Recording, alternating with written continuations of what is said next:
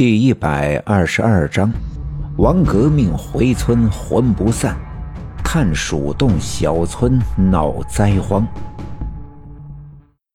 王革命的失踪已经过了大半年，甚至原本就和他们交际不深的人都已经忘记了他的存在。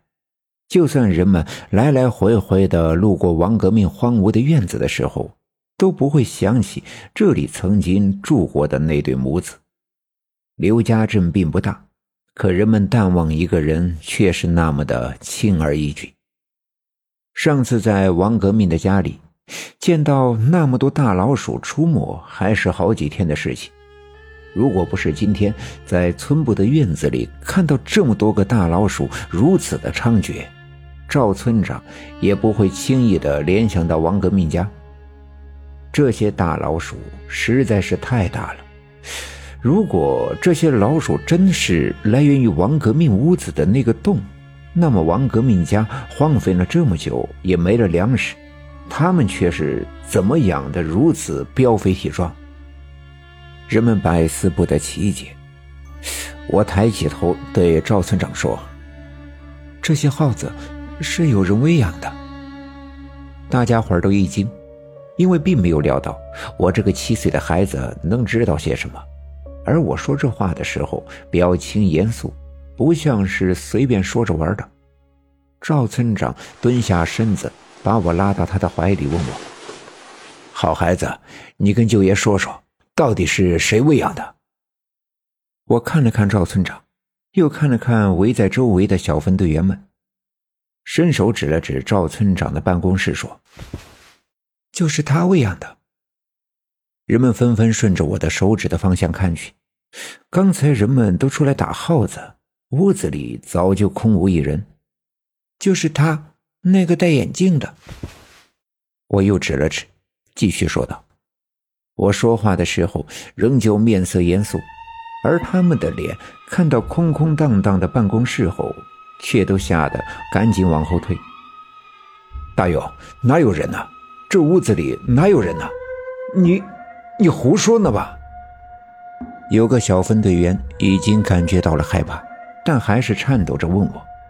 我知道他是想掩盖住自己的恐惧，他希望从我这儿得到不同的答案。其实只有我爸爸心里知道，知道我肯定又看到了什么平常人看不见的东西，便也蹲下身来，搂着我的肩膀，柔声问我：“大勇，你跟爸爸说，你看到了什么？”他们长什么样？其实我知道他们看不见，但却不知道该怎么跟他们解释清楚。但我的确看到村部的屋子里站着一个人，身形消瘦，个子也不高，头发蓬乱，戴着一个破旧的眼镜，满脸的泥土却掩盖不住他的疲惫。我看着眼熟，却记不起他是谁，叫什么名字。听到爸爸问我，我刚要试图跟爸爸描述这个人的样子，突然，他向我的方向走来。他走到我面前，低头盯着我，我也抬起头看着他。就在四目相对的时候，我突然感觉到了一阵莫名其妙的感觉，有委屈，有压抑，还有自卑和伤感。我并不知道这感觉的来源，但却实实在在的让我感觉到了胸中强烈的憋闷，让我无法呼吸，甚至都无法哭出声音，无法流下眼泪。不光是蹲在我身边的我爸爸和赵村长，在场的每个人都注意到了我表情的变化，他们看到我抬起头，似乎凝视着什么。而他们却看不到我目光的方向里有什么，可他们却可以清楚的看到我脸上的纠结和痛苦。这样的表情让他们感到了恐惧。这种恐惧来源于他们对我看到的东西的未知。大勇，你看到啥了？我爸爸拉着我的胳膊问我。我转过头看了看我爸爸。他的脸上满是心疼的神情，我知道，是我刚才痛苦的表情让他心疼了。可当我再次转过头去看的时候，那个人却不见了。我扭着头四外张望，却找不到他的身影，就好像他根本没来过一般，更或是他就这样消融在了空气之中。他就这样消失了。